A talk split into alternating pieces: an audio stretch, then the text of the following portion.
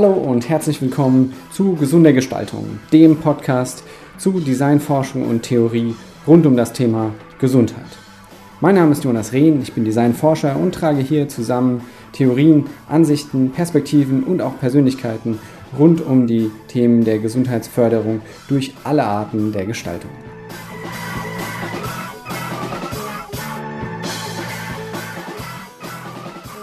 Ja, ein ganz spannender Podcast heute mit Professor Wolfgang Sattler, Designer, Designprofessor, aber auch in der Designwissenschaft tätig, äh, begleitet zahlreiche Promotionsvorhaben und wir unterhalten uns über ganz viele Themen aus dem Bereich Pflege, Robotik. Welche Rolle können Roboter spielen denn im Pflegekontext? Auch so ein bisschen die ethische Dimension dabei. Und wir werden uns auch ganz viel mit dem Thema Universal Design beschäftigen. Wir gehen da ziemlich weit out of the box, auch ein bisschen in die Tendenz, was kann denn eigentlich Pflege in der Zukunft bedeuten und inwiefern können wir hier, ähm, können wir hier auch Robotik als einen Nutzen, Nutzen sehen, der nicht äh, quasi äh, Personal wegrationalisiert, indem wir es durch Roboter ersetzen. Nein, ganz im Gegenteil, es soll die Arbeitsbedingungen äh, verbessern. Ähm, Sattler redet hier auch von Marginal Gains, also kleinen Verbesserungen, die den Kontext einfach äh, optimieren, sowohl für das Pflegepersonal als auch für die Menschen, die in diesen Pflegeeinrichtungen versorgt werden. Sehr, sehr viele spannende Themen. Ich freue mich auf die Unterhaltung und ähm, bin gespannt, was äh, die zuhörende Gruppe zu den Inhalten sagt. Also gerne Rückmeldungen geben und ähm, ja, wir freuen uns auf den Podcast.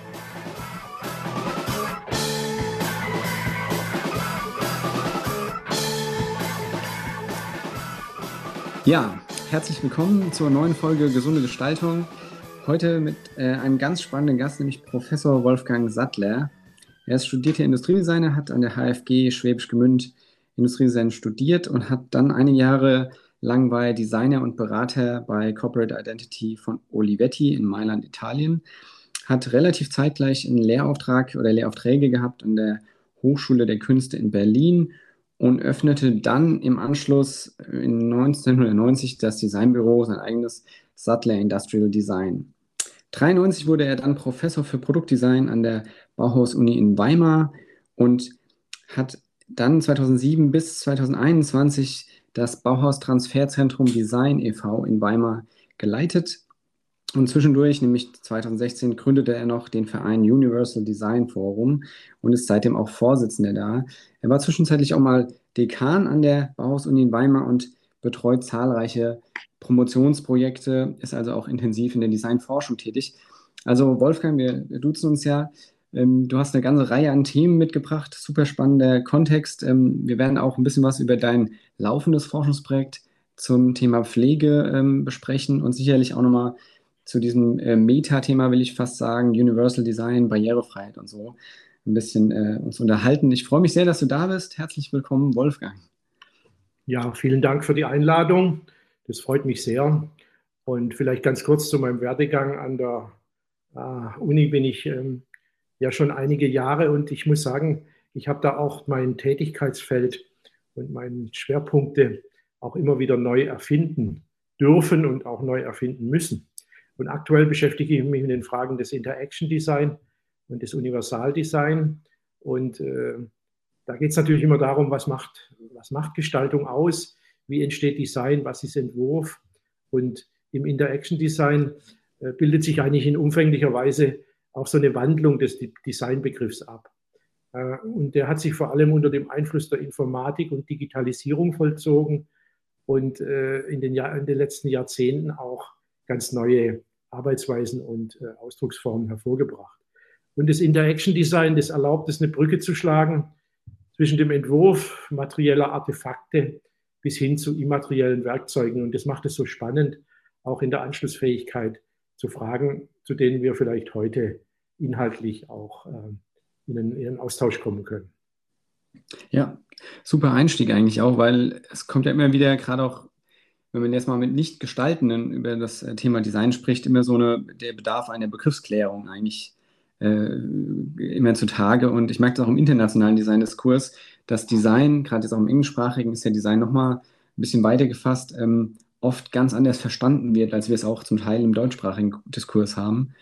Und auch für den Rahmen von dem Podcast habe ich ähm, auch oft eine Einleitung so ein bisschen betont, dass Design im Grunde alle Formen der Gestaltung hier meint. Also von Architektur über Service Design und Systemdesign. Und ähm, das, was du mit Interaction Design hier ansprichst, ist äh, da sicherlich ein, im, im, Kern dieses Diskurses. Von daher, ähm, genau, eine sehr, sehr gute Basis für unser Gespräch. Ähm, ich, ich würde, glaube ich, mit dem aktuellsten Thema äh, einsteigen, wenn es, wenn es für dich okay ist, nämlich RetiCare oder RetiCare, Rethinking Care Robots, das Projekt, in dem du aktuell noch involviert bist. Ähm, möchtest du da so ein paar Worte mal äh, äh, teilen, um, um die Zuhörenden da abzuholen, was man sich darunter vorstellen kann und was auch Design damit zu tun hat? Ja, gerne. Also die, die Volkswagen Stiftung hat im Rahmen ihrer Initiative Künstliche Intelligenz Auswirkungen auf die Gesellschaft von morgen einige äh, Forschungsprojekte ausgeschrieben. Äh, und ähm, wir haben als äh, Gruppe, die aus interdisziplinär, die sehr interdisziplinär zusammengesetzt ist, äh, diese äh, Ausschreibung auch erhalten.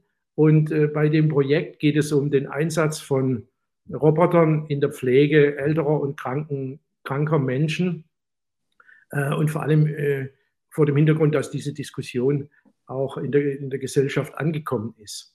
Und bisher wurden eigentlich vorwiegend humanoide Roboter betrachtet, die also irgendwie autonom Pflegeaufgaben übernehmen können. Und, ähm, äh, und dieser Ansatz, der hat aber neue ethische und methodische Fragen aufgeworfen. Welche, welche Konsequenzen hat denn die Automatisierung der Pflege für die Lebensqualität und, der, und die Würde der Betreuten? Und wie können Roboterunterstützung oder Roboterunterstützungen adäquat und sorgfältig gestaltet werden? Und welche Herausforderungen ergeben sich daraus für die, für die Robotikforschung? Das ist so ein bisschen der Rahmen. Und mhm. als Team sind wir auch mit der Bauhaus-Universität involviert. Und wir fassen dieses Thema Robotik eigentlich umfassender und weiter, als es so in einem gängigen Bild, das wir von Science-Fiction-Filmen kennen, eigentlich äh, dargestellt ist. Ne? Also wir wollen weg von diesen humanoiden Blechkisten, sondern wir wollen herausfinden, was kann man äh, eigentlich wirklich Sinnvolles tun. Und ich glaube, wir müssen, und das wird vielleicht auch noch weiter eine große Aufgabe sein, wir müssen diese Bilder, die wir haben von Robotern in unserem Kopf, diese Bilder müssen wir zerstören, die müssen wir beseitigen.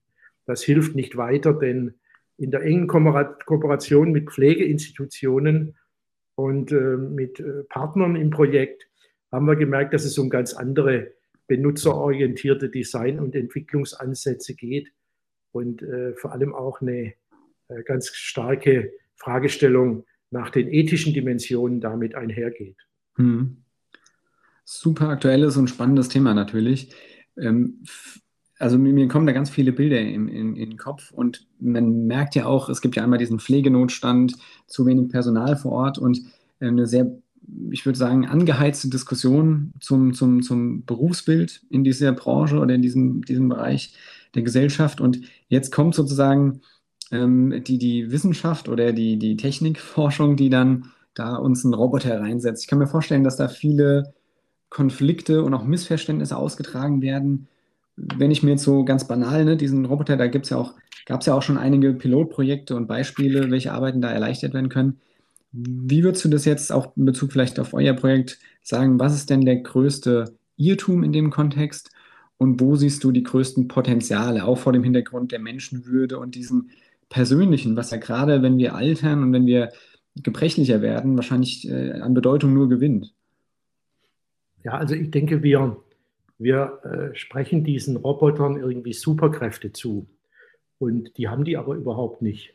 Und wir äh, sprechen da oft von so einem Gegenüber, von so einer Alterity, die alles das tun soll und tun oder können soll, was wir eigentlich selber irgendwie nicht in der Lage sind zu leisten.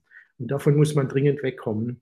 Und äh, vielleicht sind auch diese, ähm, diese technischen Assistenzsysteme, die autonom äh, arbeiten, schon viel näher in unserer direkten Umgebung, als wir gemeinhin glauben. Mhm. Und mit autonom meine ich auch nicht als Automat, ne, sondern letztendlich äh, auch autonom entscheiden. Und da wird es natürlich interessant, beziehungsweise da wird es auch gefährlich. Und ähm, wir haben eine Philosophin bei uns im, im Advisory Board. Das ist Johanna Seibt von der Uni in Aarhus in Dänemark. Und sie hat uns schon von Anfang an ins Projekt in den Schädel gehämmert, dass es einfach auch ethische Kernfragen der sozialen Robotik gibt. Und die versuchen wir natürlich auch in den ganzen Arbeitsschritten bei den Prototypen, bei den äh, Szenarien der Anwendung, wenn wir in, in, in Altenheimen sind oder auch mit der Diakonie, einem Partner im Projekt zusammenarbeiten. Diese ethischen Kernfragen versuchen wir einfach auch immer wieder ins Zentrum der Aufgabe zu stellen. Mhm. Kannst du das mal an einem Beispiel deutlich machen, wie wir uns das quasi im Pflegealltag vorstellen müssen? Naja, wir haben zum Beispiel so äh, Objekte gebaut, mit denen man mehr oder weniger so Routinen bedienen kann, wie zum Beispiel Reinigungsaufgaben oder auch Orientierung etc. Und äh, dabei natürlich auch festgestellt, dass diese, diese Prototypen natürlich auf die, auf die Menschen in gewissem Sinne wirken. Und, ähm, und dabei ergeben sich eben diese Fragen. Ja? Sollten diese sozialen Roboter entwickelt und programmiert werden, um irgendwie ethisch-moralische Entscheidungen zu treffen? Und wenn ja, welche? Das muss man sich mhm. schon fragen. Und wenn wir jetzt Elemente sozialen Handels mit Technologie bzw. mit Robotik simulieren, äh, brechen wir dann irgendwelche moralischen Normen.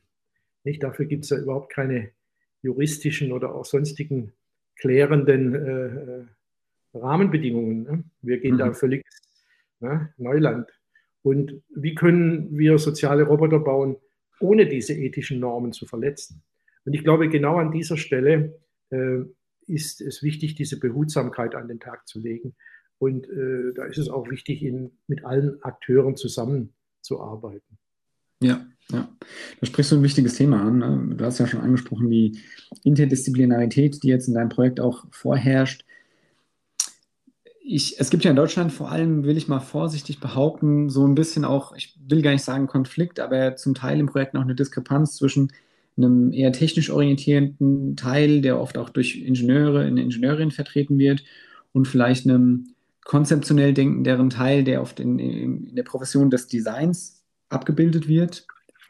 Ähm, und jetzt stelle ich mir noch eine ganze Reihe an weitere Akteure vor, die da jetzt dazukommen. Ne? Also einmal jemand, der vielleicht eher visionär und konzeptionell systemisch da dran geht, jemand, der es dann technisch umsetzen muss, jemand, der auch die, die emotionale Ebene vor Ort beachten muss. Wie, wie läuft Interdisziplinarität in so einem Kontext ab und was sind da vielleicht auch Hemmnisse und Herausforderungen, die zu bewältigen sind? Gerade wenn man jetzt bei so einer auch ähm, im öffentlichen Diskurs aktiv ähm, stattfindende Thematik bearbeitet. Ja, da sprichst du einen wichtigen Punkt an, weil äh, diese, diese Verständigung sollte natürlich immer auch auf Augenhöhe passieren. Und äh, dazu ist es wichtig, dass die einzelnen Disziplinen sich erstmal mögen, dass sie sich auch wertschätzen und dass sie sich natürlich über gewisse Dinge auch äh, im Vorfeld klar werden. Und da gibt es durchaus Konflikte. Also ich halte es ja bei der Bewertung unserer Design-Tätigkeit immer als mit, mit Otto Eicher, mhm. der mal gesagt hat, wir, wir entwerfen, weil wir suchen und nicht, weil wir wissen. Und, äh, und also dieses abduktive Arbeiten, auch dieses, ähm, diese, also dieser, dieses, diese, dass sich im Arbeitsprozess eine erklärende Hypothese bildet, das mögen die, äh, die, die, die Ingenieure gar nicht. Die wollen, die wollen natürlich wissen, wo geht das hin? Was ist die Technical Readiness? Wie sieht das aus? Und so dieses, dieses ähm, vorsichtig experimentell nach vorne tasten, das ist natürlich eine Sache, die wir als Designer eigentlich im Grunde auch äh, betreiben und das auch äh, wertschätzen. Und, und dabei ist natürlich dann, äh, sind oft die Konflikte natürlich programmiert. Nicht? Und äh, wesentliche Grundsätze jetzt für die Arbeitsweise bei der integrativen sozialen Robotik sind natürlich, dass man ein Produkt nicht als ein Objekt sieht, sondern als eine Interaktion. Und mhm. dazu braucht es eine maximale Bandbreite der relevanten Disziplinen, also als Qualitätsprinzip. Und diese Multidimensionalität der Interaktionen ist natürlich unerlässlich und braucht immer diese Rückkopplung. Und dazu braucht es einfach eingespielte Teams. Und da haben wir auch gemerkt, dass da schon auch äh, manchmal Reibungspunkte entstehen. Und ähm, wenn Design einfach zu spät in den Prozess integriert ist, dann sind wir einfach jemand, der einfach am Schluss noch die Deko organisiert für das Ganze. Mhm. Und das muss, das, da, da ist Design viel zu wichtig. Ja. Oder auch viel zu wirkmächtig. Ja, also jetzt gerade die Akteure, die jetzt vielleicht zuhören und die aus der klassischen Design-Branche ähm, kommen, fragen sich jetzt vielleicht auch, oder auch vielleicht auch der Allgemeindiskurs, wenn ich jetzt so ein komplexes Thema habe mit so einer interdisziplinären Gruppe, oft wird ja Design auch als eine Art Mediator verstanden, ne? als jemand, der vermittelt zwischen Welten, auch Dinge kommunizierbar macht, Komplexität irgendwie vereinfacht und darüber ähm, ähm, dis diskutier diskutierbar macht. Welche, welche Methoden siehst du denn da oder auch welche, welche Wirkweisen kann Gestaltung an der Stelle haben über die klassisch konzeptionelle Arbeit hinaus? Also im Sinne von, ich will gar nicht das, das, den Begriff des Design Thinking hier in den Raum stellen, aber die, die Frage der Designmethodik als eine Brille, durch die ich Prozesse auch steuern kann. Es ist natürlich ganz wesentlich, äh, immer wieder den Gesamtprozess und die, die ähm, ja auch und, und, auch die Anwaltschaft des Nutzers zu übernehmen innerhalb dieser Prozesse. Und äh, insofern ist auch äh, jetzt im Kontext der Digitalisierung des menschlichen Alltags, über die wir ja da auch jetzt konkret reden, die, die, die Leistung des Designs eigentlich ein entscheidender Beitrag zur Akzeptanz und zum, zur Nutzung digitaler Angebote, also so als, als im Vordergrund stehend. Und ähm, zum anderen steuert Design auch äh, Prozesse, die, die irgendwie wesentliches Wissen auch generieren. Also wir sind ja keine Wissenschaft, aber es entsteht schon ein Wissen im Designprozess durch, mit und über Design. Und äh, ich glaube, das kann man über viele Arbeitsweisen, über viele ähm, methodische Arbeitsweisen auch in so einen Gruppenprozess einbringen. Also mhm. die Organisation der Prozesse, die Untersuchung von Nutzerverhalten und die Kommunikation zwischen den Beteiligten. Das ist ein zentraler Aspekt. Okay, da öffnen sich ganz viele Welten gerade für mich. Also zum einen natürlich die Frage der Designforschung, inwiefern hier empirische Methoden auch eine Rolle spielen. Zum anderen aber auch, und vielleicht will ich da jetzt zum erst, zuerst mal drauf äh, einsteigen. Wir haben jetzt ja über interdisziplinäre Formate gesprochen, verschiedene Wissenschaften und ähm, ja, Berufsfelder, die da miteinander interagieren. Wenn ich jetzt nochmal zurückgehe auf diesen Kontext der Pflege und dem vielleicht auch oft kommunalen Kontext, ne? wir haben ja ein städtisches Pflegeheim, was, was hier Akteur ist, in dem diese Innovationen auch vielleicht getestet werden.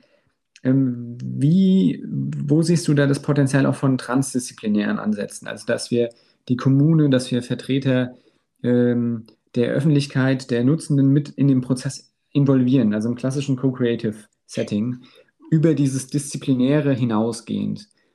Meinst du, das ist ein Potenzial oder denkst du auch, dass da zum Beispiel solche Vorbehalte gegenüber der Technologie ähm, ein Hemmnis darstellen können, wenn wir jetzt wirklich innovativ das, das Feld beackern wollen, sozusagen?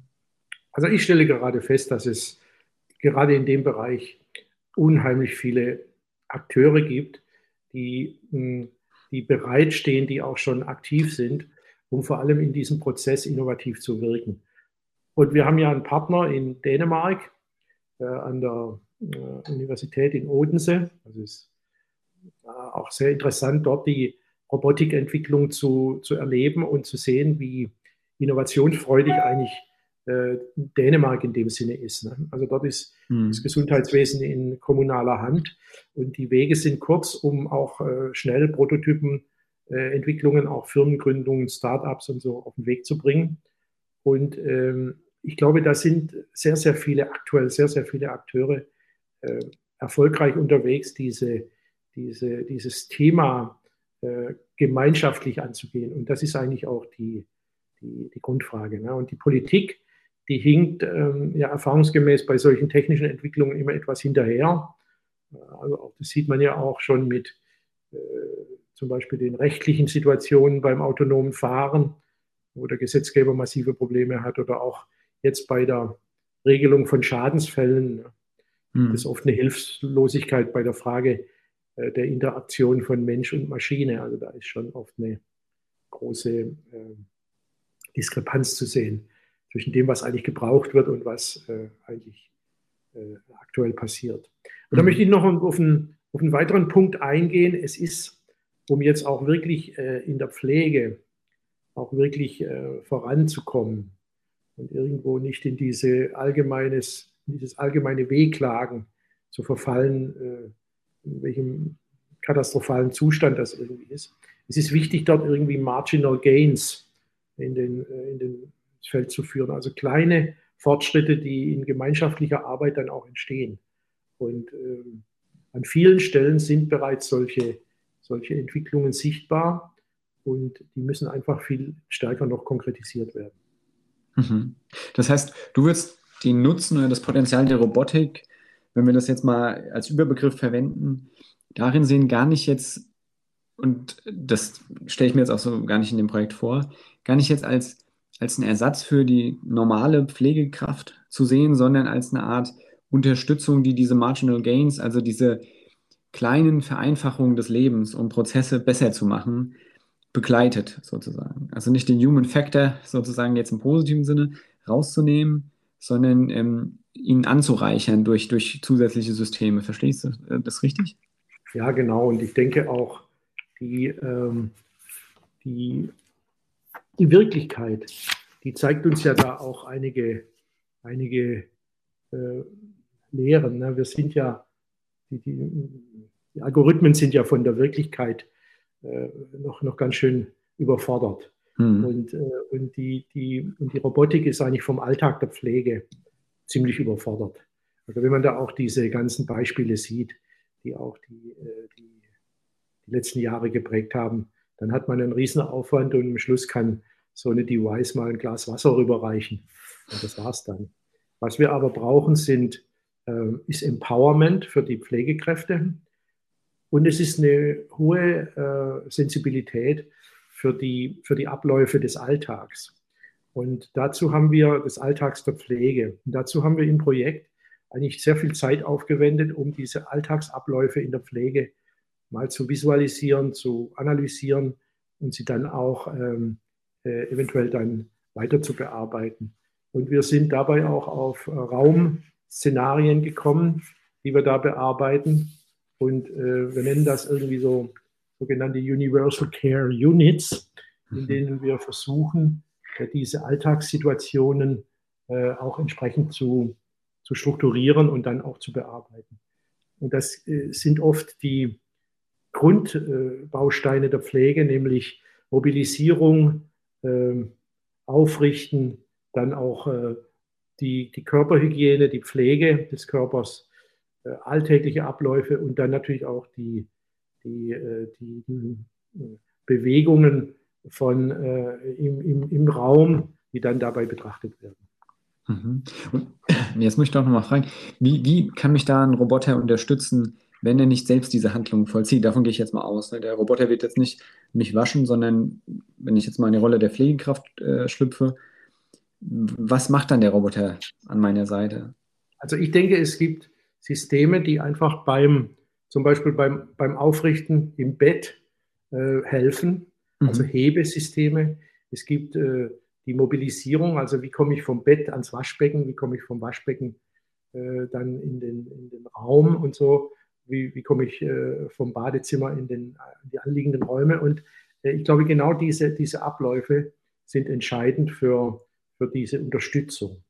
Und mhm. äh, da wird es in der, da gibt es auch schon bestehende Systeme, aber es ist natürlich ganz wichtig, dass diese, diese Dinge in der, in der, im Alltag auch, äh, auch ähm, äh, angewandt werden und, ähm, und äh, dort auch irgendwie eine Verortung finden. Ja, ja. Da sehe ich auch wieder die Rolle der Gestaltung, wenn wir jetzt mal vielleicht auch mal in diese Richtung formal ästhetische Gestaltung gehen. Also gar nicht nur das konzeptionelle und systemisch orientierte Gestalten, sondern wie sieht sowas dann letzten Endes aus, dieses Device, dieses Objekt, was jetzt der Roboter ist. Mhm. Auf der einen Seite haben wir wahrscheinlich diesen, diese Maschine, den Apparat, die, die, die wir vielleicht eher aus einem Science-Fiction-Film kennen. Ja.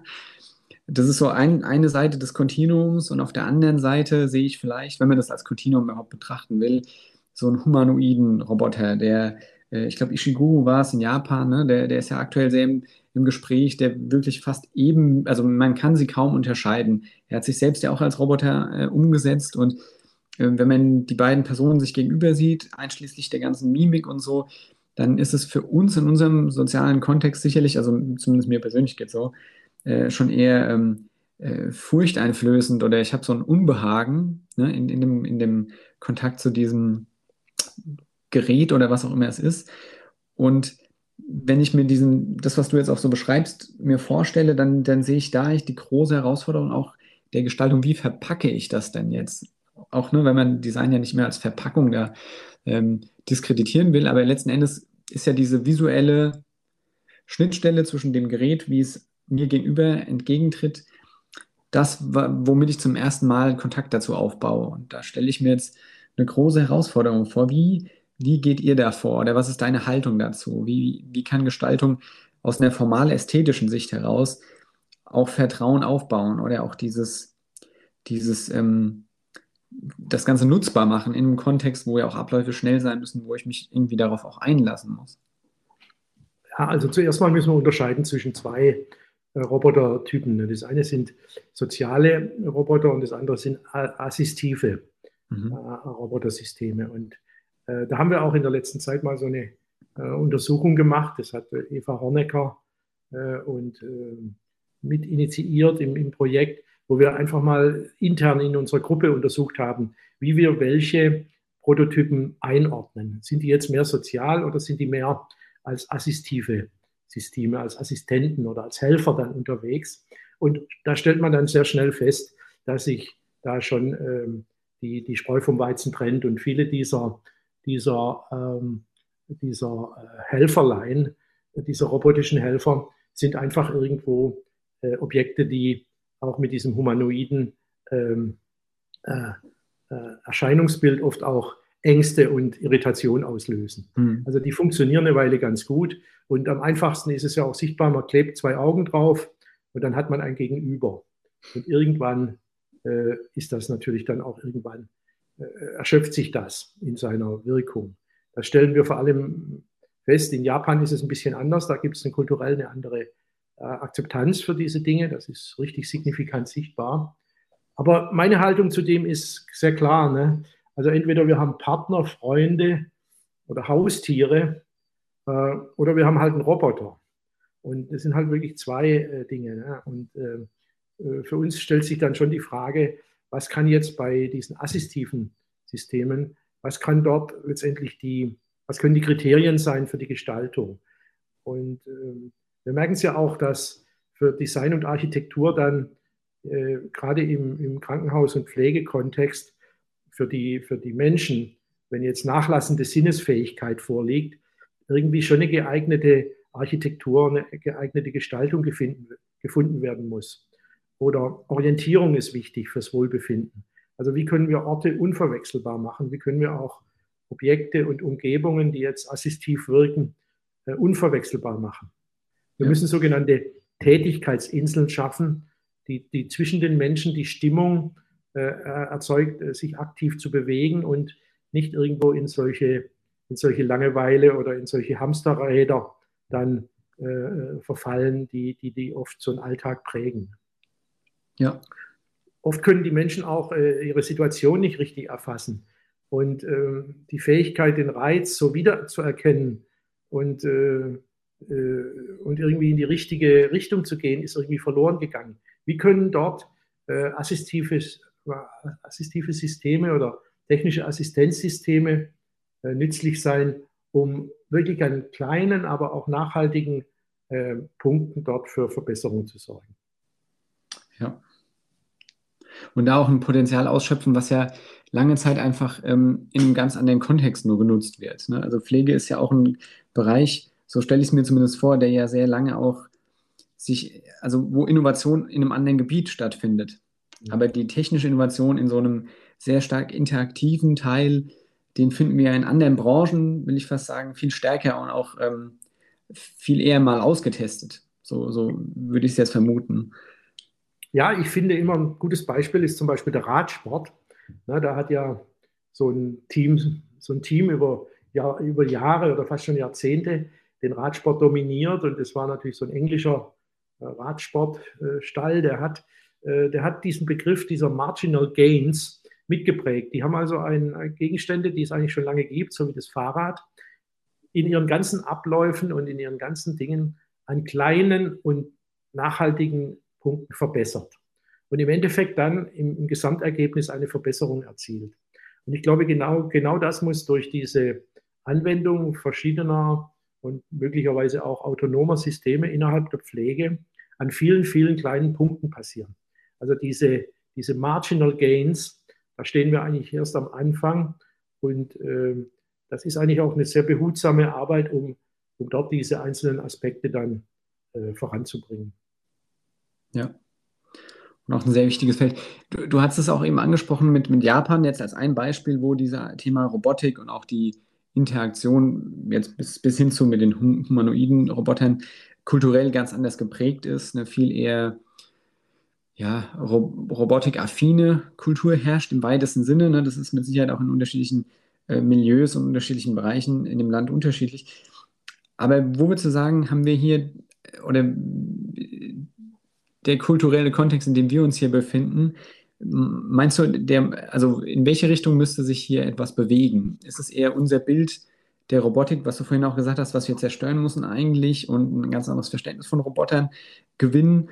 Und oder ist es gleichzeitig auch die, die, die, der Bereich der Forschung, der stärker auf diese kulturelle Eigenart in dem Bereich, wo wir es jetzt zu tun haben, eingehen muss? Also in welche Richtung sollte sich hier was bewegen, damit damit der Nutzen dieser Technologie überhaupt erst wirklich Anwendung finden kann?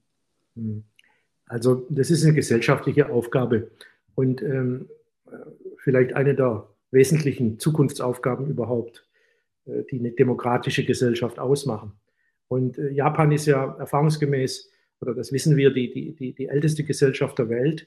Und äh, die haben das schon vor Jahrzehnten erkannt und in dem Bereich auch, ähm, im Bereich des Universaldesigns, auch Maßnahmen durch die Politik eingeleitet. Also da wurden einfach vom Staat äh, in Universaldesign Verbände oder ein zentraler Universaldesign-Verband äh, gegründet, der auch Vorgaben und, ähm, und Hinweise entwickelt hat, wie äh, die industriellen Produkte äh, für eine alternde Gesellschaft eigentlich aussehen. Und ähm, dann ist schon die Frage, die, wie, wie das auch umgesetzt wird. Und das ist in Japan natürlich auch sichtbar. Das sieht man im Alltag, das sieht man in vielen Bereichen und man sieht es auch den Produkten an und manchmal sieht man es auch den, den Produkten nicht an. Also manchmal sieht man nicht, wie, wie fortschrittlich eigentlich viele Dinge in, in, in japanischen Industrieprodukten sind. Hm. Und äh, wir stehen eigentlich, äh, gerade was das angeht, in, in, in, Europa oder auch äh, in Nordamerika oder so, wir stehen da einfach noch nicht an dem Punkt, wo wir diese Dimension erkannt haben, wie wichtig eigentlich dieses, diese, diese Inklusion auch ist und wie entscheidend es eigentlich ist, äh, äh, diese Reflexionstechnik, äh, Universaldesign zu entwickeln. Und ähm, es geht da einfach auch nicht um, um, um, um, um irgendwelche Produktentwicklung, sondern es geht wirklich darum, Verhalten und soziale Interaktion nachhaltig zu beeinflussen. Mhm. Super relevantes Thema natürlich. Ist ja auch ein, ein, schöner Punkt jetzt in unserer Diskussion, weil du das, den Begriff des Universal Designs nochmal einbringst. Wir hatten ja am Anfang schon gesprochen, du bist Vorsitzender des Vereins äh, Universal Design Forum. Magst du jetzt für die Teilnehmenden, die, die den Begriff vielleicht noch gar nicht so zuordnen können, vielleicht nochmal in ein, zwei Sätzen erklären, was verstehe ich unter oder was ist unter Universal Design zu verstehen und wo sind da die Stellschrauben im klassischen Design-Diskurs, wie wir da herangehen? Also bei Universal Design geht es eigentlich um, um, ums Ganze. Ne? Es geht eigentlich wirklich darum, äh, zu zeigen, dass es äh, nicht auf alles zutrifft, sondern auf das Universelle. Und es geht nicht ums Ganze, sondern es geht um das, was uns als Menschen ausmacht. Und eine ganz wesentliche Erkenntnis ist natürlich, es muss nicht alles gleich sein, damit es gleichwertig ist. Und das ist das große Missverständnis, das oft bei dem Universellen entsteht. Wir müssen, um eine würdevolle, äh, zukunftsfähige Gesellschaft zu sein, eben wirklich äh, diese Inklusion zum zentralen Thema machen. Und die nicht nur in gewissen äh, Aspekten bei, bei Bahngleisen oder bei, äh, bei Produkten des Alltags, sondern auch bei kulturellen Dingen. Wie sieht kulturelle Inklusion aus? Wie sieht Teilhabe aus in, ähm, in verschiedensten Ebenen der Gesellschaft. Und äh, das versuchen wir eben über das Universaldesign äh, zu, ähm, zu, zu, zu, nach vorne zu bringen. Und vor allem geht es natürlich über Best Practice. Wir machen da Wettbewerbe, wir zeigen an Ausstellungen, was eigentlich gute Beispiele sein können. Mhm. Und wir merken jetzt auch gerade, dass natürlich auch in vielen aktuellen Dynamiken äh, durch die Pandemie und auch durch die Dinge, es auch sichtbar wird, ähm, welche Defizite wir haben. Also die Pandemie zeigt auch Exzesse und sie zeigt auch, dass jetzt wirklich in vielen Bereichen wir schon zurückfallen. Wir fallen um Jahre zurück in der aktuellen Entwicklung und wir waren bei diesen Themen Inklusion schon weiter. Und das ist eine gefährliche Dynamik, die gerade, die gerade sichtbar ist. Mhm. Ja, verstehe. Das heißt, also um nochmal kurz auf den Begriff Universal da oder Universal Design einzugehen, das ist sozusagen im weitesten Sinne auch die Fragestellung der Barrierefreiheit. Ne? Also Menschen mit spezifischen Fähigkeiten auch in gleicher Weise teilhaben zu lassen. Bezieht sich natürlich nicht nur auf die Funktionalität von Dingen, sondern auch die Frage nach ähm, Stigmata ausgelöst durch gewisse Einschränkungen oder ähm, Einschränkungen in der Bedienbarkeit von gewissen Systemen. Ist das so richtig? Ja, aber es, es ist eben erheblich mehr. Es geht, äh, es geht eigentlich um, den, um, um das Thema Design für alle. Und äh, dabei ist es entscheidend, dass man nicht jetzt wieder, wieder nur um äh, Sonderthemen ringt, ne? also diese, um diese behindertengerecht oder, oder bedienerfreundlich, sondern es geht darum, wirklich ein Design zu entwickeln, das schon vom Anfang an in der Planung für alle funktioniert. Und nehmen wir mhm. mal die Architektur. Es ist doch einfach entscheidend, dass äh, schon früh generationstaugliches, generationsfestes Bauen eigentlich früh im Planungsprozess integriert wird. Und wenn wir gucken, dass viel zu viel im Bestand nachgerüstet werden muss, dann sind da nach wie vor große planerische Defizite. Und Universaldesign liefert dazu Beispiele, liefert dazu äh, immer wieder auch ähm, Anregungen, um genau im Prozess diese, diese äh, ganzen Aspekte einzubauen. Und wir haben ja da vor zwölf Jahren schon mal einen großen Kongress in Weimar gemacht. Wir haben dazu auch äh, so die zwölf äh, Regeln oder auch äh, Gebote des, des Universaldesigns formuliert. Und die gilt es eigentlich auch in aktueller Form wieder äh, zu betonen und auch vielleicht zu aktualisieren. Und entscheidend am Universaldesign ist eigentlich auch ein äh, Thema, das dahin mündet, dass Produkte oder Dienstleistungen oder auch Lösungen äh, nicht stigmatisieren.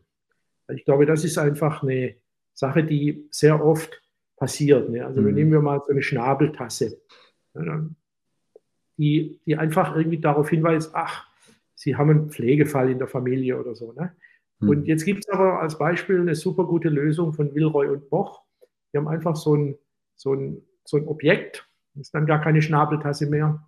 Die haben das einfach in ihrer ganz normalen Kollektion integriert und dann ist es Bestandteil der, der Gesamtkollektion und nicht mehr auch für die einzelnen Personen stigmatisieren.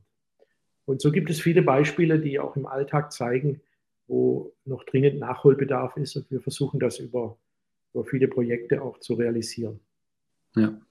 Ich merke auch, dass die Studierenden da unglaublich offen sind. Also wir haben auch schon sehr viele Projekte, die äh, von Studierenden äh, äh, jetzt gemacht wurden, die Preise gewinnen, die auch an, der, an dieser Stelle eine unglaubliche Sensibilität an den Tag legen.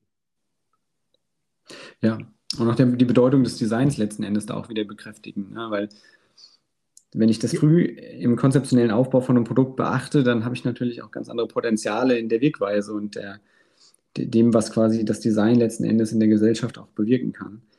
Ja, und man ich merkt auch plötzlich, wie viele Anwendungsfelder das es gibt. Mhm. Also es gibt Bereiche des Sports, es gibt Bereiche, äh, wo man äh, auch im, im, ganz normalen Spielealltag oder sowas nicht oder solchen, solchen Szenarien irgendwie immer neue Lösungen entwickeln kann. Ja, ja. Ich fand es ganz, ganz interessant, was du mit der Sp äh, Schnabeltasse gesagt hast. Ich habe einen ähnlichen Fall gehabt in einem Supermarkt an der Kasse. Da gab es ähm, sechs oder acht Kassen nebeneinander, so eine richtige Batterie, war ein sehr großer Supermarkt. Und über einer Kasse hing ein ganz dominant großes Schild mit einem Rollstuhl.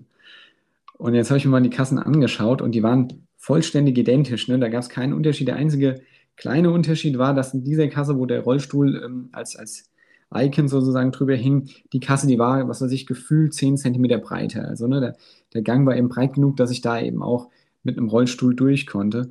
Und der erste Gedanke, der, der, der einem da natürlich kommt, ist auch toll. Ne? Die, haben, die haben auf sowas geachtet und da kommt man als Rollstuhlfahrer durch. Aber was natürlich viel gravierender dabei ist, ist, dass hier diese, diese vermeintliche Barrierefreiheit ja letzten Endes ein ganz, eine ganz äh, schamlose Thematisierung dieses, dieses Aspektes ist als, als eine Art Werbemaßnahme, wobei gleichzeitig deutlich wird, bei den anderen fünf Kassen wird es einfach ignoriert. Ne? Und wenn ich jetzt Universal Design richtig verstehe, dann ist es eigentlich, dass ich das gar nicht mehr merke, ne? sondern das ist klar, da komme ich mit einem Rollstuhl durch, das muss ich gar nicht mehr fragen. Ich muss es auch nicht dran schreiben, weil es bei allen Kassen gleich ist. Mhm. Und damit reduziere ich ja letzten Endes auch ein Stigma, was durch ganz viele Nutzungskontexte immer wieder eigentlich auf, auf Betroffene ähm, einwirkt, wenn es eben so plakativ zur Schau gestellt wird. Ich habe das vor kurzem in einem Buch gelesen, da ging es um, ähm, ich glaube, Minority Stress hieß es. Also, dass quasi marginalisierte Gruppen, Gruppen mit spezifischen Bedürfnissen im Grunde in kontinuierlichem Stress ausgesetzt sind, weil es immer eine Form von Sonderbehandlung, sei es nur eine Ausgrenzung oder einfach eine, eine, eine äh, explizit ausgedrückte Rücksichtnahme ist, die ja doch auch ein Stigma auslöst.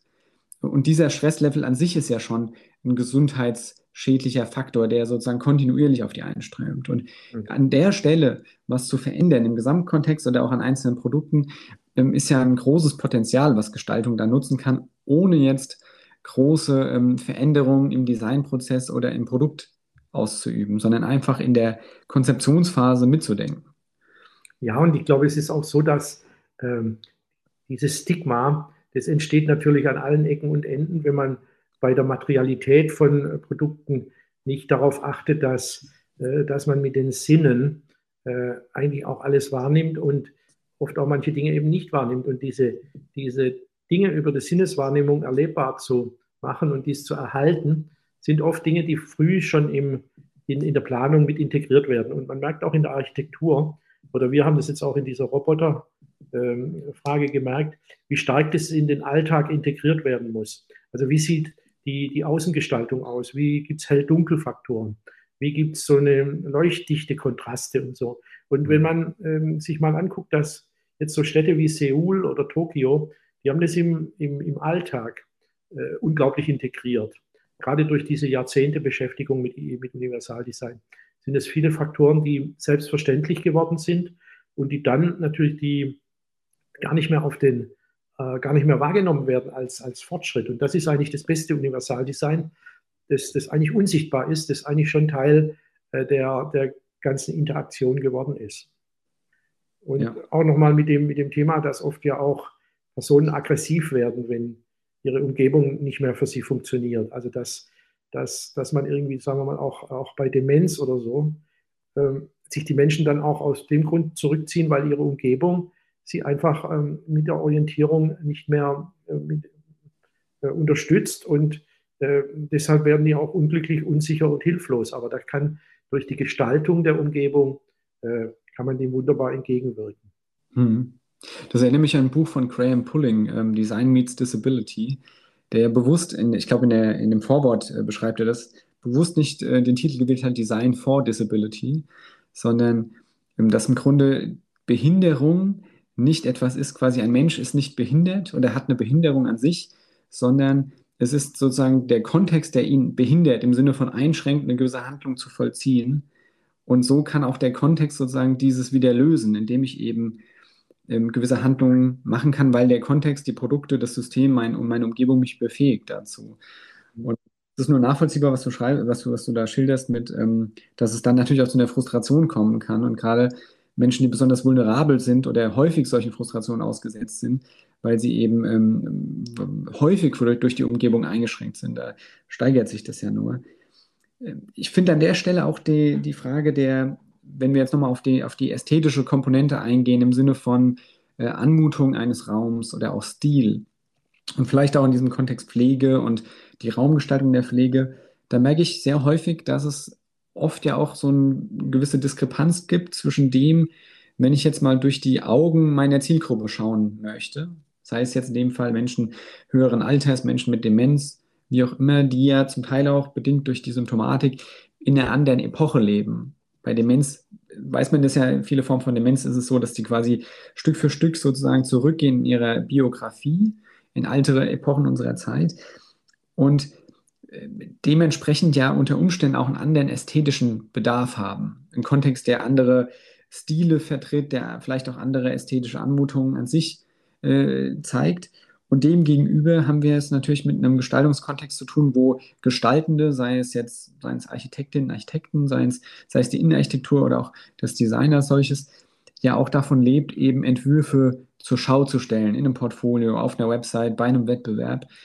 Ich frage mich da an der Stelle immer, das kann ja durchaus auch einen Konflikt erzeugen, nämlich auf der einen Seite, ich will eine Gestaltung machen, die vielleicht mir persönlich auch gefällt, ne, hinter der ich stehen kann mit meinen ästhetischen Werten oder auch, ähm, äh, wo ich weiß, dass eben Folgeaufträge entstehen oder ich bei einem Wettbewerb gewinnen kann, vielleicht auch aus so einer Systemsicht äh, nun gesehen. Und dem gegenüber vielleicht, wenn ich jetzt wirklich von der Bedür Bedarf oder von der, von der Bedürfnisorientierung bei der Zielgruppe ausgehe, müsste ich unter Umständen folgerichtig eine Gestaltung nutzen, die auch spezifische ähm, Fähigkeiten, auch auf physische Fähigkeiten, was zum Beispiel visuelle äh, Möglichkeiten angeht, Rücksicht nehme und dementsprechend Umständen zu Entwürfen komme, wo ich weiß, die entsprechen jetzt eher meiner Zielgruppe, sind aber unter Umständen durch meine persönlichen Augen, der ja nicht in der, in der Pflegeeinrichtung lebt, ähm, entsprechen die nicht meinen Präferenzen. Wie, wie würdest du das sehen? Also wo ist da auch vielleicht eine gewisse Demut der Gestaltung gefragt und wie kann sich das auch in der ganzen Branche auswirken, wenn es ja um Wettbewerbe geht, wenn es um Portfolios geht, wenn es um ne, Einreichungen geht? Ja, das ist äh, ein offenes Feld, weil äh, natürlich manchmal schon bei Architekturwettbewerben oder auch bei den Auswahlverfahren äh, diese ganzen Kriterien gar nicht vorkommen. Und äh, diese äh, Grundfrage, wie, wie gehen wir mit Alter um oder wie gehen wir mit, ähm, mit äh, dem Prozess des Alterns um, da kann man da von asiatischen Gesellschaften unheimlich viel lernen. Also wir sind ja da wirklich gerade bei Alter und Demenz, das ist ja bei uns in der Skala ganz unten. Also das muss man wirklich sagen. Und äh, es gibt aber einige Beispiele und auch einige hoffnungsvolle Aktivitäten. So gibt es zum Beispiel seit Jahren Publikationen von Feddersen Architects in Berlin. Die haben einen Atlas für Wohnen im Alter herausgebracht, in denen einfach exemplarische Beispiele auch für solche ähm, Fragestellungen benannt werden und in denen das auch wirklich dann ein Kriterium ist. Aber meiner Meinung nach äh, müsste viel stärker diese grundsätzliche Ausrichtung und diese inhaltliche Ausrichtung auf, ähm, auf zukunftsfähiges Bauen, generationsfestes Bauen und auch die Grundfrage zum, zum Thema Umbau im Bestand mit äh, ganz neuen Strategien verbunden werden. Und äh, wir werden das auch im Projekt würdigen, indem wir sogenannte Universal äh, Care Units machen, indem wir wirklich beispielhaft zeigen, wo sind denn mittlerweile verschiedenste äh, technische Assistenzsysteme in ihrer Anwendung im Raum verortet und dann auch letztendlich eine sensible Gestaltung dafür äh, verantwortlich, um dann die Akzeptanz äh, deutlich zu erhöhen. Und ich glaube, da liegen erstmal viele Potenziale, da liegt auch viel Chance, da liegt auch viel Wirtschaftlichkeit, weil da entsteht auch ein zukünftiger Markt an dem Bereich. Äh, und ich glaube, es gibt einfach auch äh, Beispiele und beispielgebende Initiativen, die das äh, positiv nach vorne bringen. Mhm. Hast du dann auch ein konkretes Beispiel, wenn ich jetzt an so eine Universal Care Unit denken muss, wo ihr jetzt ganz konkret was verbessert habt zum Status quo? Also ja, welche also Elemente? Wir, wir, arbeiten daran, dass wir so Systeme, dass wir so, sind oft auch kleine Dinge, also dass wir so mit so, ähm, mit so äh, Kissen, mit pneumatischen Kissen arbeiten, die äh, technisch äh, angesteuert sind, die auch äh, interaktiv auf den Benutzer reagieren. Wir arbeiten mit ähm, äh, auch äh, dem Thema, dem sensiblen Thema der, der ähm, Aufstehhilfen und der, der Mobilitätshilfen. Und äh, es ist auch äh, entscheidend, das auch im, Ra im, im Raum zu verorten, also zu gucken, wie entstehen solche Dinge. Dann haben wir einen Prototyp entwickelt, der nennt sich, ähm, der nennt sich, ähm, äh, also es ist ein assistiver Roboter, der, der im Grunde ähm, quasi auch selbst Aufmerksamkeit erfordert. Und also, dass der, der Roboter eigentlich wirklich von den, von den äh, Menschen auch genutzt wird und, und auch Aufmerksamkeit kriegt und dann auch ganz andere soziale Funktionen hat. Und das zu untersuchen ist auch immer wieder äh, interessant, weil es doch auch überraschende Ergebnisse gibt bei den, bei den Untersuchungen. Aber entscheidend ist, dass man die, die, die räumliche Situation eigentlich als Gesamtheit sieht und als ein Zusammenspiel von technischen Assistenzsystemen in der Zukunft. Mhm. Ich, ich mu muss ein bisschen schmunzen bei dem, bei dem Roboter, der auch Aufmerksamkeit braucht. Ähm, ich verstehe es richtig, ne? Also die, die Pflegebedürftigen sozusagen müssen auf, Aufmerksamkeit dem Roboter schenken. Ist das richtig? Also auch der, das Element, dass quasi Menschen in so einer Situation auch gefordert werden? Ja, genau, also dass, dass einfach die Routinen des Alltags auch durchbrochen werden. Mhm. Der, der, ne? also das, das, Ding heißt, das ist ein Watering Plant Robot, heißt er auch, ne? WPR 3000. Und äh, dieser Roboter ist auch dann zu, dazu ganz interessant, dass er ab und zu einfach äh, Signale von sich gibt, dass er einfach sagt, man muss, ihn, man muss sich mal um ihn kümmern. Nicht? Und äh, mhm. das, ähm, das gibt dann auch interessante äh, Rückmeldungen, wie solche Roboter wahrgenommen werden und wie solche Roboter dann auch in der, in der Zukunft auch in, in, Alltag, in der alltäglichen Anwendung äh, dann äh, auch, ähm, auch, auch eine Verortung haben. Mhm. Ja, ist ja wirklich ganz originell. Wenn ich mir das jetzt vorstelle, wurden die, die Produkte, also jetzt gerade auch der Watering äh, Robot, wurden die auch im tatsächlichen Reha-Setting oder im, im Pflegesetting mal getestet mit, mit, mit Probanden sozusagen? Ja, genau. Also ähm, es ist auch so, dass wir da natürlich in den letzten beiden Jahren äh, natürlich Schwierigkeiten hatten. Nicht? Man konnte mhm. natürlich nicht, nicht, äh, äh, nicht rein, man konnte auch, man wollte auch nicht rein, weil ich glaube, das war alles ähm, auch zu gefährlich. Und ähm, also, aber wir haben es trotzdem geschafft mit, den, mit, dem, mit dem Netzwerk des Universaldesigns, dass wir trotzdem Einrichtungen gefunden haben, in denen wir diese, diese Anwendungen testen konnten. Und es wird auch noch weitere Testreihen geben. Und da haben wir auch gemerkt, es ist ganz, ganz entscheidend, immer mit, den, mit dem Pflegepersonal, also mit den Pflegerinnen und Pflegern zusammenzuarbeiten und dabei auch die, die Fragestellungen, die Untersuchungsszenarien und damit auch die Testreihen abzusprechen. Sonst ähm, hat man da einfach äh, zu sehr, sonst ist das auch nicht würdevoll im mhm. Umgang. Und wie war da die Reaktion jetzt einmal seitens des Pflegepersonals, die ja auch einfach knallharte Arbeit zu leisten haben, in der relativ kurzen Zeit sehr viel, auch körperlich intensive Arbeit, also im, im Hinblick auf Pragmatismus dieser Lösung. Und zweite Frage, wie war die, die, die, wie haben sich dann pflegebedürftige Menschen dann diesen Systemen geöffnet? Waren die eher skeptisch? Fanden das eine angenehme Ablenkung? Also diese Rückmeldungen sind sehr, sehr vielschichtig. Mhm. Zuerst mal war die Bereitschaft der Pflegeeinrichtungen und der Pflegenden, die war sehr hoch. Und man hat auch gemerkt, dass, ähm, dass das äh, auch alles Fragen sind, die, die wirklich die Zukunft betreffen und die total offen sind auch für solche, für solche Themen und auch für solche äh, Prototypen.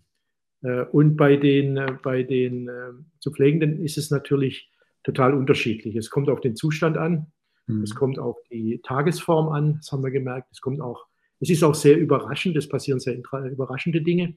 Und es sind natürlich auch äh, Dinge passiert, die wir erwartet hatten. Einerseits, also zum Beispiel diese Reaktion auf ähm, auf so einen Reinigungsroboter, der sich am Boden bewegt, ne, der dann auch ein bisschen aussieht wie eine Katze oder wie eine über, äh, und der auch so Augen hat. Ne? Das war schon klar, dass, dass da eine hohe Akzeptanz da ist, aber auch nach einer gewissen Zeit ein gewisses Interesse auch verloren geht und man auch dann das irgendwie gar nicht mehr als ein äh, Gegenstand wahrgenommen hat, der, der da irgendwie auch noch Tätigkeiten ausführt, sondern es stand dann einfach nur noch im Vordergrund, was eigentlich äh, wie der aussieht und wie der auf einen reagiert. Und dann war es auch nach einer gewissen Zeit auch wieder langweilig.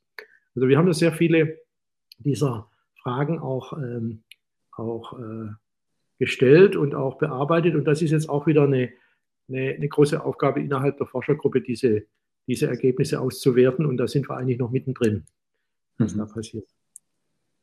Super aktuelles Thema. Ich finde es auch interessant zu sehen, dass diese, das sind ja durchaus Hightech-Lösungen. Ne? Also ein Roboter, der jetzt mir den Raum äh, reinigt, natürlich kennen wir das alle durch den Staubsaugerroboter zu Hause und trotzdem ist es irgendwie eine Lösung, über die wir vor 10, 15 Jahren wahrscheinlich in der Form nicht geredet hätten oder sagen wir mal 20 Jahren auf jeden Fall. Überraschend ist es dann doch, dass die Gruppe, das sind ja zum Teil auch sehr alte Leute, die eben durch unterschiedliche äh, Symptome da auch äh, vielleicht ähm, äh, das, das Ganze oft gar nicht mehr so in der Fülle wahrnehmen können. Und trotzdem, so wenn ich richtig verstehe, öffnen die sich diesen Innovationen erstmal und sind weniger skeptisch, als man vielleicht vermuten würde. Vernehme ich das richtig so? Ja, auf jeden Fall. Und ich glaube auch, dass wenn man das wirklich behutsam macht und wenn man auch wirklich nochmal diese Grundsätze integrativer sozialer Robotik auch immer wieder mit einspielt, äh, dass es durchaus ähm, äh, auch zukunftsfähige Lösungen gibt. Und ich glaube, dass es auch sehr viele autonome Systeme gibt, die bereits Alltag sind. Hm. Nicht? Also nehmen wir mal an, nehmen wir nur mal das iPhone oder, so. Ne?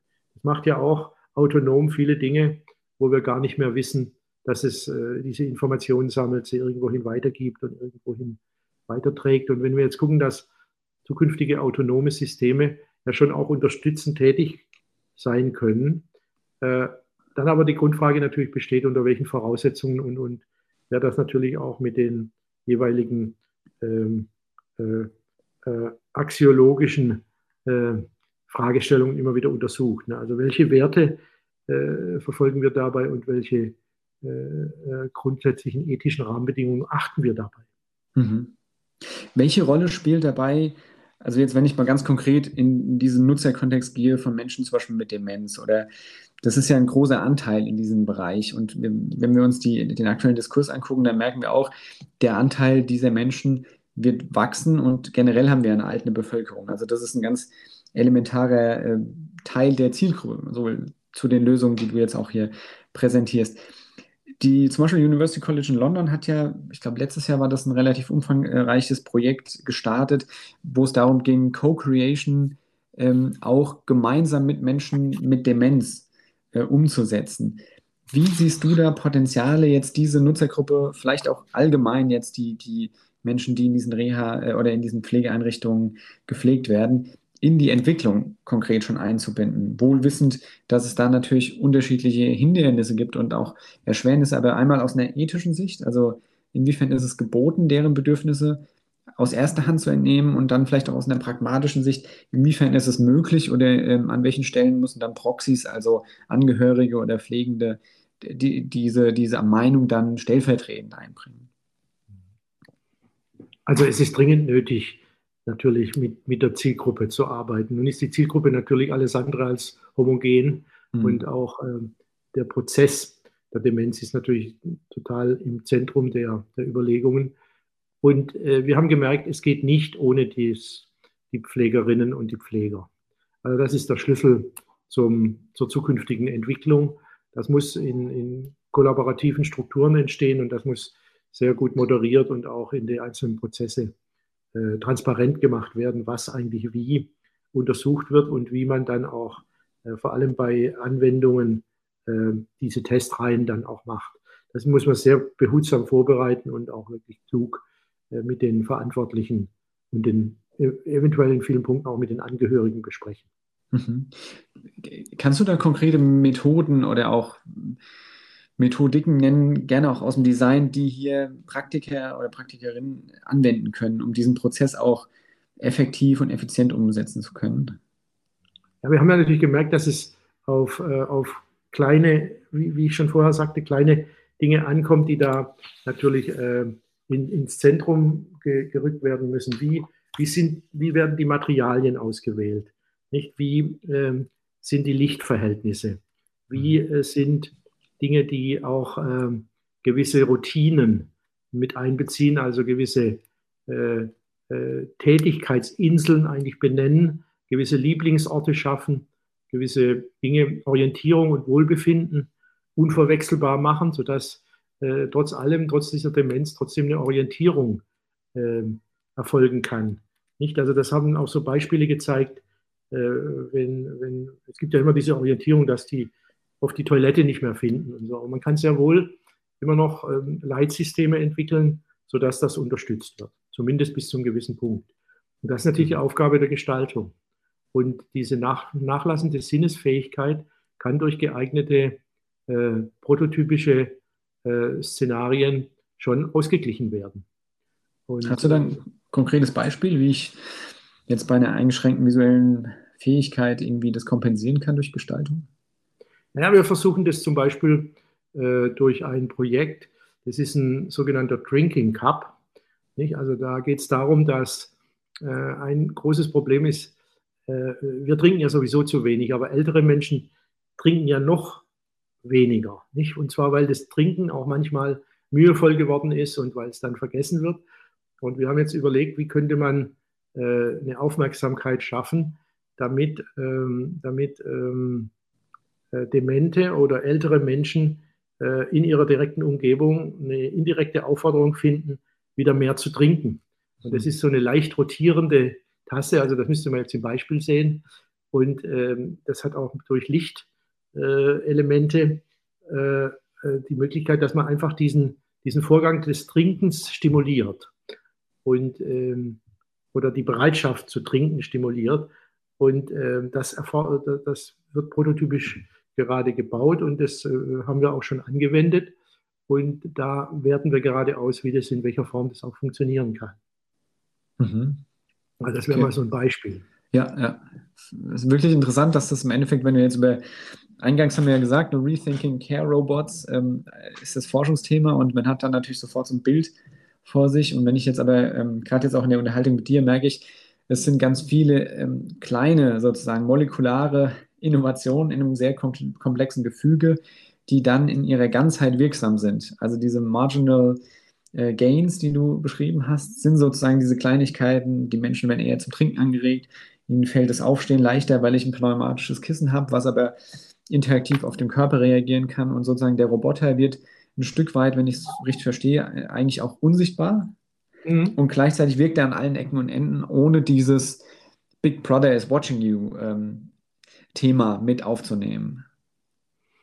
Genau, und vor allem auch auf die wirklichen Bedürfnisse und äh, Eigenschaften und Eigenheiten äh, der Menschen einzugehen. Wir haben auch ein Projekt, das beschäftigt sich mit, mit, mit sinnlicher ähm, Stimulanz, mit Erotik, mit Sextoys. Und das ist natürlich vor allem auch äh, in vielen Bereichen der Altenpflege ein, ein, ein total wichtiges Thema.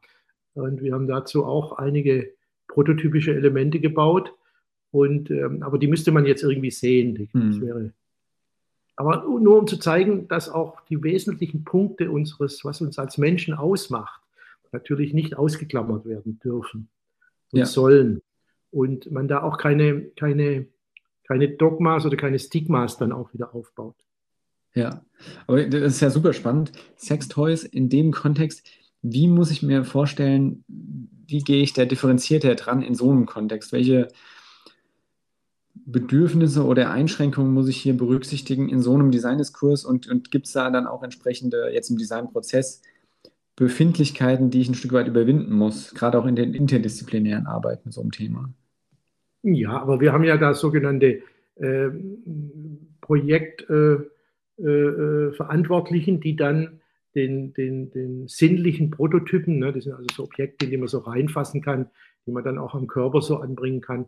Diese Prototypen werden dann irgendwie gebaut und dann probieren wir das aus und dann gehen wir ganz, ganz un, äh, unvoreingenommen an diese Thematik heran und wir stoßen da vor allem auch bei dem Pflegepersonal auf, ähm, auf große Resonanz, weil dieses Thema ist äh, omnipräsent in der, in der Pflege. Mhm.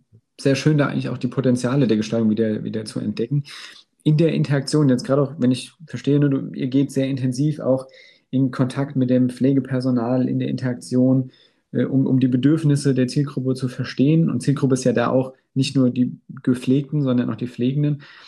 Ähm, wo siehst du da, äh, sagen wir mal, das, das allgemeine Image des Designs? Ne? In letzter Instanz ist es ja dann Design, was auch sozusagen die konzeptionelle und gestalterische Arbeit auch in der letztendlichen formalen Gestalt ähm, abbildet. gibt es ja das, ähm, den Bedarf, Design nochmal zu erklären, was es eigentlich ist und kann? Oder meinst du, das ist dort angekommen und, und wird so wahrgenommen, wie es eigentlich ist? Nee, das müssen wir immer, da müssen wir immer dafür kämpfen. Und mhm. ähm, auch diese moderierende Rolle, das, das Gesamtbild im Auge zu behalten, auch das, das Ganze zu sehen und dann auch bei Innovationen einfach auch mutig mal in Prototypen zu gehen und auch Dinge zu, auszuprobieren, von denen man am Anfang noch nicht weiß, ob sie, ob sie äh, zielführend sind. Aber man muss es einfach, man muss diese Wege gehen und man muss einfach versuchen, das zu sehen, was da ist, aber was bisher noch keiner gesehen hat. Und das zu trainieren und das zu schulen, ist, ist ja Aufgabe von, auch von Designausbildungen. Hm. Sehr, sehr spannend. Wenn ich jetzt nochmal abschließend so, der Blick in die Zukunft, das ist ja schon so, Rethinking Robots. Wenn du jetzt aus der Erfahrung aus dem Projekt und natürlich aus dem Kontext äh, Universal Design ähm, den Blick in die ferne oder vielleicht utopische Zukunft werfen könntest, wie würdest du beschreiben, wie sollte denn so eine Pflegeeinrichtung oder der pflegende Kontext aus gestalterischer Sicht in der Zukunft, in, in der perfekten Zukunft aussehen, wo vielleicht auch sowohl finanziell wie auch technologisch mehr möglich ist als heute? Was, wie muss ich mir das vorstellen? Also ich glaube, die Pflege hat ein Riesenproblem. Man hat den ganzen Sektor äh, kommerzialisiert. Es ist unheimlich viel Geld im System, also auch mit Pflegeimmobilien wird Geld verdient. Mit, um die Pflege herum wird unheimlich viel entwickelt, das wird unheimlich gemacht. Die Front der Pflege ist natürlich das Riesenproblem. Schlecht bezahlt, äh, sehr viele Pflege, Pflegende kündigen ihre Jobs, jetzt auch unter dem jetzigen Szenario der, der, der, der Pandemie ist noch viel mehr Druck entstanden. Und auch die Wertschätzung ist nach wie vor ein Riesenproblem. Was ich glaube, ist, äh, es muss eine zentrale, eine zentrale Aufgabe der Gesellschaft sein. Äh, und das ist genauso wie mit dem Universaldesign. Wir müssen diese äh, Fragestellungen viel mehr zu einer Grundfrage einer demokratischen Gesellschaft machen. Und wir müssen versuchen, diese einzelnen Dinge durch verschiedenste Initiativen und auch Entwicklungen an der Front zu unterstützen, also dort, wo die Pflege wirklich stattfindet. Was heißt es für die Architektur? Was heißt es für die technische Ausstattung? Was heißt es für die Unterstützung und das Empowerment der Pflege, der Pflegenden? Und ich glaube, das wird eine äh, Herkulesaufgabe der Gesellschaft, von der wir noch gar nicht wissen, wie, welche Dimension sie eigentlich hat, weil dort herrscht ein unheimliches Konfliktpotenzial und es äh, schwingt ja auch manchmal durch, wenn man guckt, was gerade an, an, an Publikationen auch ähm, da ist. Also alle wissen es und ähm, es passiert seit Jahrzehnten eigentlich nichts. Mhm. Und ich glaube, an der Stelle müssen alle zusammenarbeiten, es müssen alle Disziplinen zusammenarbeiten. Und es müssen einfach in dem Sinne auch mal entscheidende äh, Konsequenzen gezogen werden, vor allem von Seiten der Politik. Mhm. Und wo siehst du da die DesignerInnen und Designer? Äh, in welcher Rolle und, und worauf sollten sie sich sozusagen einstellen? Für diese, ähm, für diese Entwicklung? Was können Sie beitragen und wofür müssen Sie sich, wie können Sie sich dafür wappnen? Also ich sehe eigentlich schon viele äh, Designprojekte, vor allem auch bei, bei, bei meinen Studierenden äh, oder im Kontext, wo ich jetzt an der Uni auch solche Projekte mit begleiten durfte, dass es eine unglaubliche Sensibilität gibt, äh, an, an solchen äh, Themen zu arbeiten, auch Prototypen zu entwickeln auch wirklich ähm, viele Aufgaben zu, zu gehen, die mühevoll sind, wo auch am Anfang noch nicht zu sehen ist, wo da jetzt irgendwo ein wirtschaftlicher Erfolg ist oder so, dass man wirklich aus der Sache heraus äh, sinnvolle Lösungen entwickelt. Und für diese Lösungen muss es einfach einen viel größeren Stellenwert geben äh, in, äh, in, in, diesen, in diesen Bereichen. Wenn wir gucken, wie viel wir äh, in anderen Bereichen an, an Geld ausgeben und äh, im Grunde Milliarden versenken, dann, dann ist an dieser Stelle einfach im Grunde ein gigantischer Nachholbedarf. Mhm. Ja, ein absolutes äh, Thema der heutigen Zeit. Das äh, kennt man ja auch aus Funk und Fernsehen, dass da einfach viel Bedarf ist und ähm, super spannend, was du uns heute hier mitgebracht hast an, an kleinen und großen Innovationen und vor allem auch ähm, Herangehensweisen in dem Kontext. Ähm, ich konnte viel lernen äh, und habe auch viele Anknüpfungspunkte gefunden für, für weitere Diskussionen und weitere Auseinandersetzungen mit dem Thema. Gibt es noch was von deiner Seite, was, was noch nicht berücksichtigt wurde, wo du gerne noch mal einen Blick drauf werfen willst? Ja, also ich glaube, dass es ganz wichtig ist, dass man äh, diese Dinge immer als einen Prozess sieht und nicht als ein, als ein abgeschlossenes Objekt oder auch als einen abgeschlossenen Gegenstand, sondern ich glaube, wenn wir, wenn wir viele dieser Dinge als eine, als ein, als ein, als eine Entwicklung äh, sehen und auch Alter als einen Prozess ansehen und nicht als einen Zustand, dann wäre schon sehr viel gewonnen. Mhm. Ja, ja, das ist ein schöner Gedanke. Ich hatte es erst kürzlich im Podcast auch ähm, gesagt, äh, wieder mit Verweis auf Otto Eicher, der ja die Welt als Entwurf betrachtet, ne? Wie, in, wie, in, einem seiner Bücher und ähm, dementsprechend auch der Entwurf iterativ ist und Prozess ist. So, so können wir auch, auch das Leben sehen. Ne? Und ähm, in dem Sinne ist quasi alles in einem Fluss und bedarf der kontinuierlichen Evaluation und Verbesserung und Kurskorrektur. Ähm, und so sicherlich auch in der Pflege und im Universal Design. Super, dann erstmal vielen Dank für die ähm, super spannenden Themen, die du mitgebracht hast. Ähm, hat mich sehr gefreut. Äh, bin sicher, dass die Zuhörenden hier auch eine ganze Reihe an interessanten Inputs bekommen haben, die wir äh, zum großen Teil auch nochmal in die Shownotes bringen werden. Gerade die Literatur, die du erwähnt hast, äh, natürlich auch das Projekt, in dem du aktuell arbeitest, wenn wir in den Shownotes nochmal verlinken. Und wer weiß, vielleicht gibt es ja irgendwann nochmal ein Follow-up-Gespräch, wo wir äh, nochmal konkreter auf die Resultate und weiteren Entwicklungen eingehen können. Ja, sehr gerne. Vielen Dank für deine Zeit. Ja, vielen Dank auch meinerseits und alles Gute. Mhm. Bis bald. Tschüss. Bis bald.